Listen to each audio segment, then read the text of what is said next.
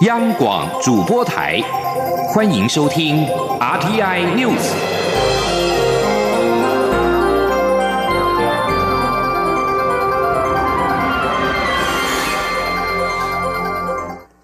各位好，我是主播王玉伟，欢迎收听这节央广主播台提供给您的 RTI News 新闻。首先带您关注香港的情势。香港二十一号晚间陷入大混乱，一边是反送中者冲击北京中央驻港机构以及占据马路，而另一边却有人袭击反送中示威者。经过一夜的乱局，香港今天早上暂时恢复平静。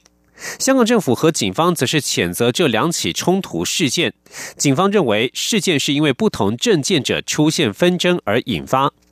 香港民政二十一号再次发起反对修订逃犯条例游行，在昨天晚间游行结束之后，大批示威者没有散去，而是从终点湾仔走向西环的北京中中央驻港联络办公室大楼，向大楼及悬挂的国徽投掷鸡蛋和油漆，以及在外墙喷上入华的字句。防暴警察于昨天晚间八点多在中联办外清场，多次向示威者催释放催泪弹。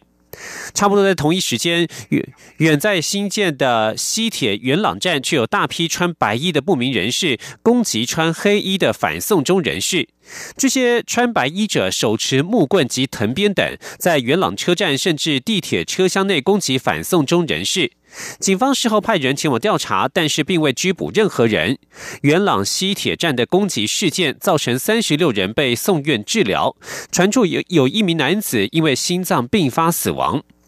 范明二十四名立法会议员则是发表声明，形容元朗的攻击事件无法无天，同时谴责警方失职，要求立即与行政长官林郑月娥会面，商讨如何处理香港目前的情况以及管制危机。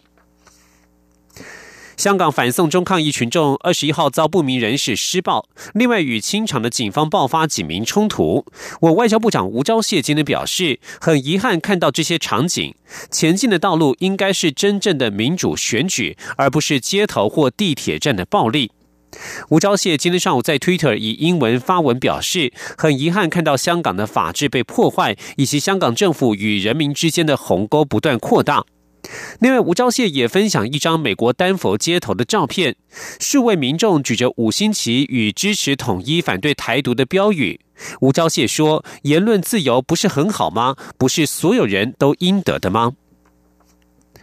而对于香港的冲突事件，民进党今天严厉谴责港府放任港警以及不明人士暴力对待人民。台湾无法忍受现在的香港成为未来的台湾，必须立即严厉反制中共政治代理人的完善制度，以遏制北京在台代理人借由各种威吓手段冲击台湾的民主。前天记者刘玉秋的采访报道。大批香港民众二十一号再度上街游行，支持反送中相关诉求，而警方在深夜发射催泪弹及橡胶子弹驱散示威者，另有身份不明者当街打人，却不见警方执法。对此，民进党二十二号严厉谴责港府无视港人追求民主的心声，放任港警及不明人士暴力对待人民。民进党并呼吁港府不要再漠视民众抗争的诉求，并指出不愿倾听香港人。民对民主追求的声音，是当前香港社会动乱升温的主因。民进党发言人李彦荣表示，今日的香港不止可能是未来的台湾，更是三十年前台湾曾发生过的真实场景。台湾人民上街头争取民主及应有的权益，却被警察殴打，甚至被黑道威胁。显见民主、自由、法治的普世价值，天生就是威权政府的敌人。中共急于让民主和威权并存，只会一再凸显一国两制的荒谬。台湾应以。史为镜，以香港为鉴。李彦荣强调，对于白衣人无差别攻击无辜市民，更凸显出香港特定暴力团体已受到北京当局的渗透和控制，借由暴力行动镇压百姓。有鉴于此，台湾应启动反制中共政治代理人的完善制度，才能稳定台湾的民主体制。现在要，希望我们可以尽快的进行。中共代理人的相关的修法，那您相信九月份立法院开议之后，立法院会做更进一步且更周全的讨论。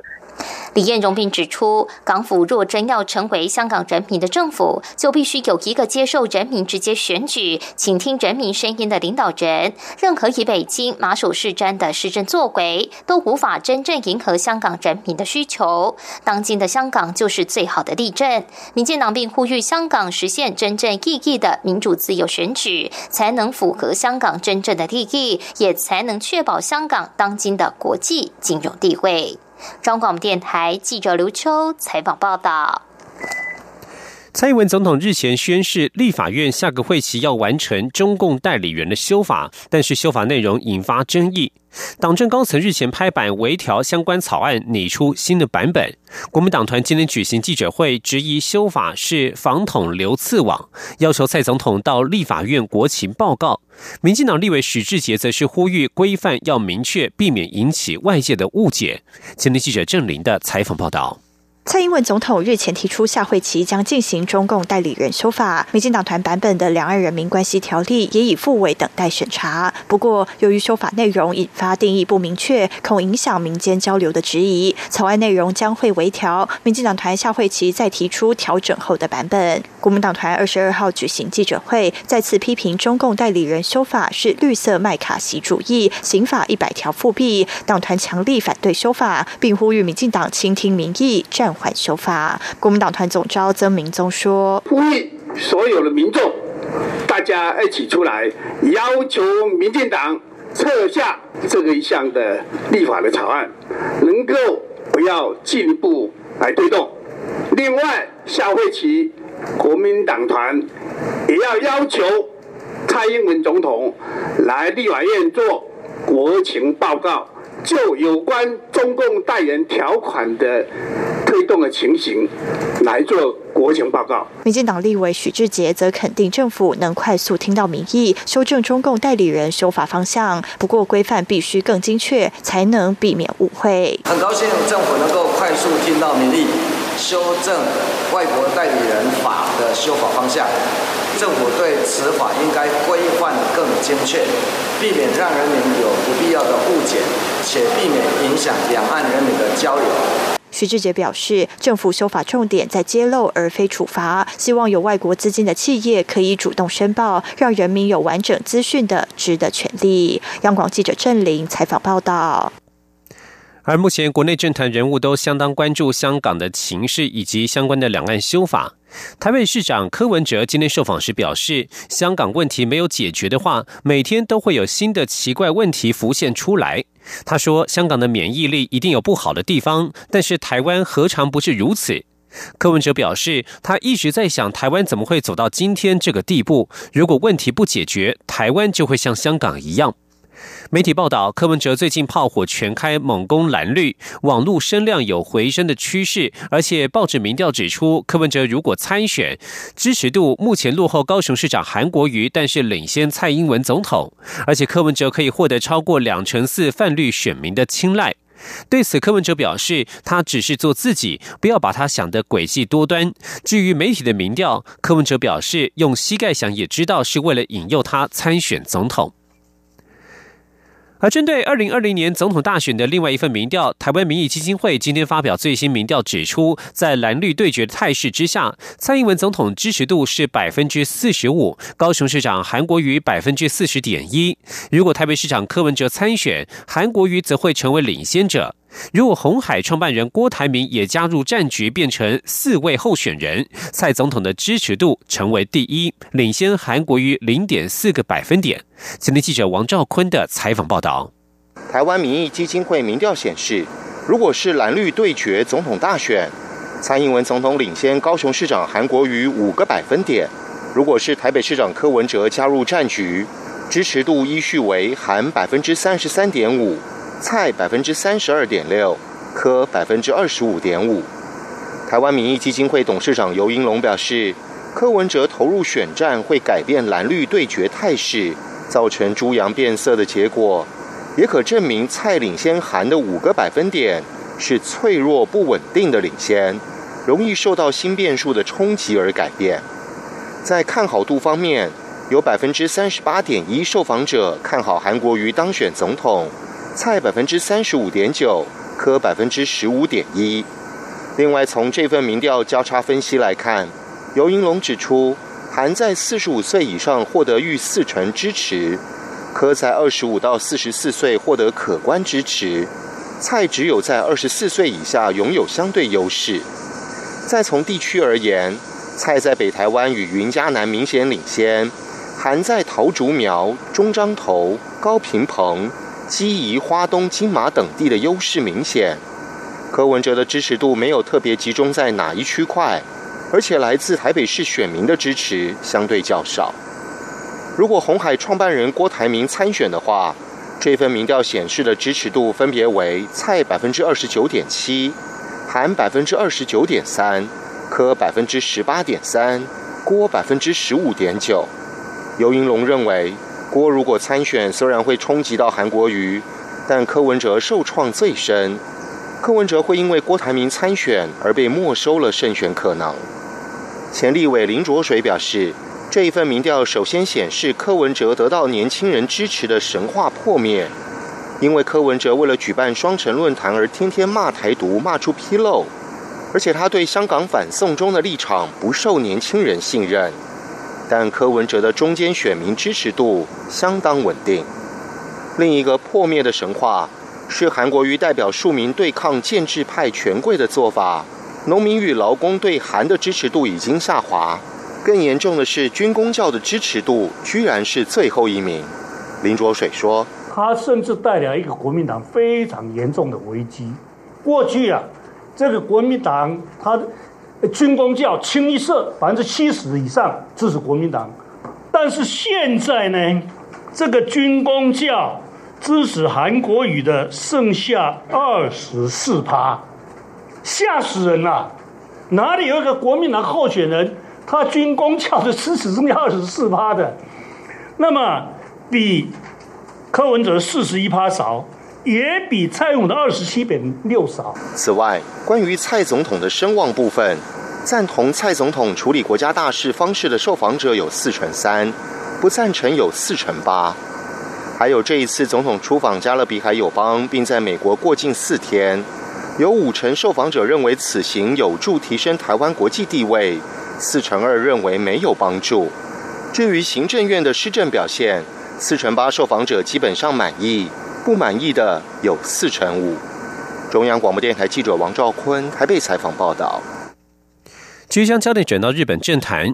日本二十一二十一号举行参议院选举投开票，结果修宪派执政联盟自民党、公民党以及日本维新会等势力没能抢下八十五席，修宪派席次无法达到修宪门槛所需的一百六十四席，已经停滞不前的参众议院宪法审查会，今后势必更难运作。日本首相安倍晋三事后受访时表示，选民是希望能够在安定的政治基础上推动政策。对于修宪门槛的三分之二多数席次，今后将透过宪法审查会进行讨论，好好形成。而被记者问到自民党党魁任期是否延长四连任的问题，安倍说，目前完全没有想到这些事，只希望剩下的任期能够做好。日本 NHK 报道，由于二战前征用工争议以及日本政府管制关键电子材料出口南韩一事，南韩对于今后日本政府是否采取更严厉的措施，以及这一次的选举结果，都保持高度关注。即将焦点转到英国，针对悬挂英国国旗的史丹纳帝国号邮轮在波斯湾地区遭伊朗扣押，英国首相梅伊将在二十二号召开英国政府紧急委员会会议讨论。这将是梅伊二十四号卸任前的最后重要行动。根据唐宁街办公室表示，梅伊将在二十二号上午十点三十分（台湾时间今天下午五点三十分）主持英国紧急应变小组紧急委员会的会议。这是伊朗在十九号扣押史丹纳帝国号邮轮以来，英国紧急委员会第三度召开会议，也是梅伊针对此事首度主持的紧急委员会议。史丹纳帝国号十九号在行经波安入口和莫斯海峡时，被伊朗的伊斯兰革命卫队扣押，使得原本已经紧张的区域情势更加恶化。以上新闻由王玉伟编辑播报，稍后请继续收听央广午间新闻。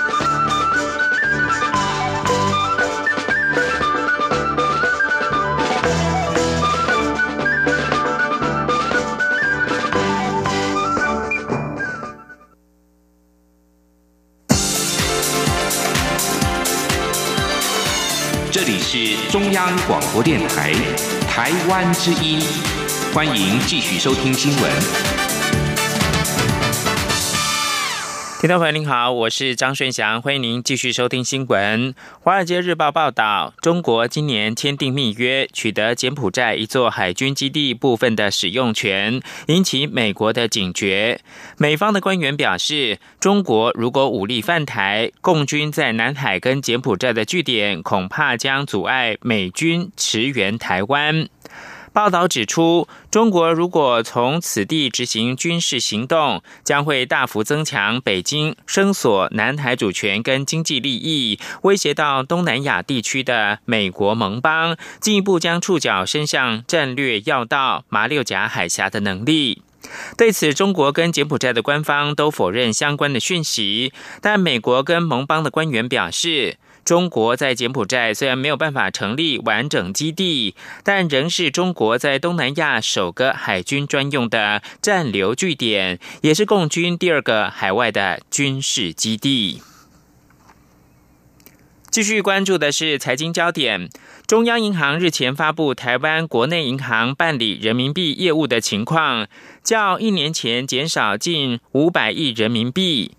台湾国内人民币存款的热潮已经有消退的情况。以利率来看的话，台湾国内银行提供的人民币存款利率最高已经降到百分之三以下。另外，从汇率来看的话，近一年多来受到美中贸易战的影响，人民币汇价难以强劲的弹升。在利率跟汇率双率都不如以往的情况之下，民众不再拥抱人民币。前记者陈林信宏报道。过去台湾国内人民币存款动辄百分之三至百分之四的高利率，吸引民众争相存款人民币的热潮。不过，根据央行提供在今年七月十五号各银行人民币存款专案利率发现，一个月最高为外商花旗银行百分之二点八，三个月期最高为公股行库兆丰百分之二点七，六个月、九个月和一年期最高都是民营银行日盛，分别为百分之二点八。百分之二点九与百分之三，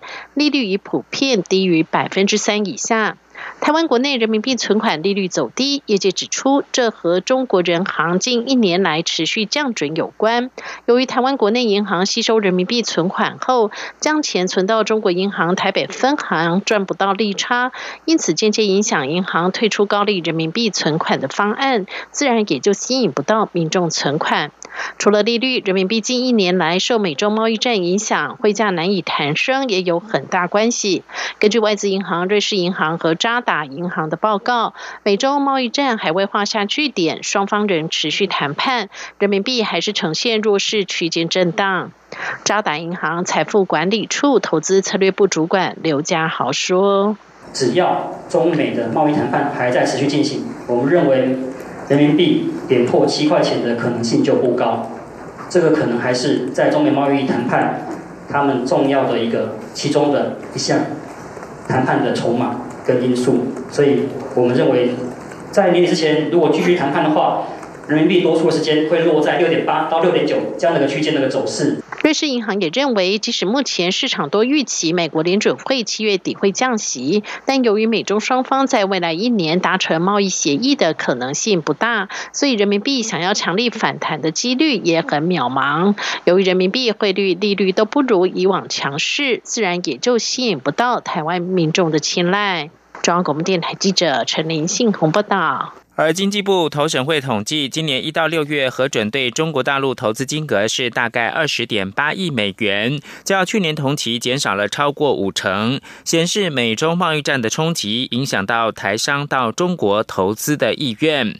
投审会今天公布六月的侨外投资、中资来台投资、国外投资对中国大陆投资的统计，其中对中国大陆投资金额已经连续四个月呈现年减，合计一到六月年减百分之五十一点零一，比一到五月年减率百分之四十五点九九更为扩大。投审会分析，台商对中国投资减少，因为美中贸易战冲击影响到台商的投资意愿。外传苹果公司为导入新世代显示器 Micro LED，向两家台厂洽询合作。台经院今天表示，全球看好 Micro LED 未来应用的商机。台厂如果能够成功打入苹果的供应链，长期而言对台湾的面板产业是很好的发展契机，可以跟中国、韩国的厂商竞争。请听记者谢嘉欣的报道。这两年受到中国每年两三座产能开出的影响，面板价格滑落，台湾面板业苦不堪言。而 Micro LED 则被视为新时代重要技术之一，各家业者积极投入研发，盼能让台湾面板业重新抢下滩头。外传苹果公司正积极导入 Micro LED，且找内创、来宝两家台湾厂商合作，最快明年推出，打破过去由韩国垄断局面。对此，台经院二十二。号表示，当前 Micro LED 面临的挑战为巨量转移技术，而这两家台厂在这方面做得不错。如果成功打入苹果供应链，不但对企业本身有益，对台湾面板业来说也是一个重要的发展契机，是好的开始。台经院副研究员曾俊洲说：“台湾在终端产品上不会跟苹果竞争，例如说手机呀，或者是它的穿戴式，还有很多。”未来要做的这种 AI 这一块，它可能会跟韩国、跟中国都有很多的竞争战。台湾本来就是一个很好的帮他做生产的一个厂商，就像台积电一样。这一块如果我们发展的很好的话，对。台湾未来可以跟美国、日本的合作，来跟中国、韩国这些厂商的这个竞争，其实对台湾的企业或整个产业的发展，其实是一个蛮好的一个长期的一个发展的一个契机。至于当前供过于求的面板市场，台经院表示，中国厂商也已意识到供过于求带来的价格下跌挑战，各厂商包括台厂在内，纷纷开始宣布减产。因此，在需求仍持续成长的情况下，相信面板价格在下半年就会慢慢止跌回升。中央广播电台记者谢嘉欣采访报道。教育部日前首度邀请马来西亚官员来台湾参加为期一个星期的华语课程研习，十三位官员全部都不是华人，老师特别为每个人取了中文名字，并在结训的时候以英语将每个人中文名字的意涵写在台北一零一造型的明信片上面，送给每个人，让官员感动落泪。教育部的副参事黄伟玉表示，台湾在华语教育的推动上面，除了保留传统正体中文字，更有优质的华语教材。来台湾学华语，不仅可以体验中华传统文化，也可以感受自由民主的生活环境跟友善热情的台湾人民。行政院主计总处表示，我国研究所以上学历失业率近年没有升高的趋势，但退出劳动市场，成为没有工作也找不到工作，或者是不找工作的非劳动力逐年的成长，近五年大幅增加十二万人。究竟这个族群在求职的时候面临哪些困境呢？记者杨文军告诉你。主机总处刚完成的统计指出，去年我国研究所学历的劳参率首度跌破七成，降至百分之六十八点九七的历年最低。主因为近五年，也就是二零一四年到二零一八年退出劳动市场的硕博士级非劳动力大增十二万人，显示高学历者的就业环境日趋严峻。Yes 一二三求职网发言人杨宗斌分析，这群人他们称之为确制人口或。沮丧劳工，除了因为少子化造成教职数量短缺外，工作内容学非所用，薪资不如预期，也让高学历者低度就业。企业部分，许多老板也担忧硕博士生稳定度不高，待不久，录取率也就跟着下降。他说：“第一个就是低度就业，第二个可能是呃，雇主过分担心这个小庙容加大和尚情况下会。”造成说他们在确实在找工作的时候，或者是换工作的频率会比较高，它有一点这个刻板印象的一个情况。一人力银行公共事务部暨职涯发展中心总经理李大华则分析，AI、工科、理组相关工作高学历职缺多，市场是事求人，但若是文科类的职缺就比较少，而且还会面临海外硕博士生的竞争，也就是职缺不多，竞争者却很多。杨宗斌及李大华都建议。硕博士生应培养多元专长，在学校可以多参与产学合作计划，建立跟学界或产业的连结，增加谋职的机会。政府部分则可以协助高学历者媒合。李大华就指出，目前人力银行也有与科技部的重点产业高阶人才培训与就业计划、教育部高阶人才计划合作，请厂商提供好职缺，并提供博士生专属的口语表达课程，期盼解决硕博士生就业困境。中央广播电台记者杨文君台北采访报道。在健康公共卫生议题方面，台北市卫生局今天公布了台北市民去年十大死因结果统计，发现癌症已经是连续四十七年是台北市民的十大死因，其中肺癌更是连续蝉联三十三年的第一位。台北市联合医院仁爱医院的医师陈冠阳表示。女性罹患肺癌的比率已经不比男性低，关键就是空气污染。请记者肖兆平的采访报道。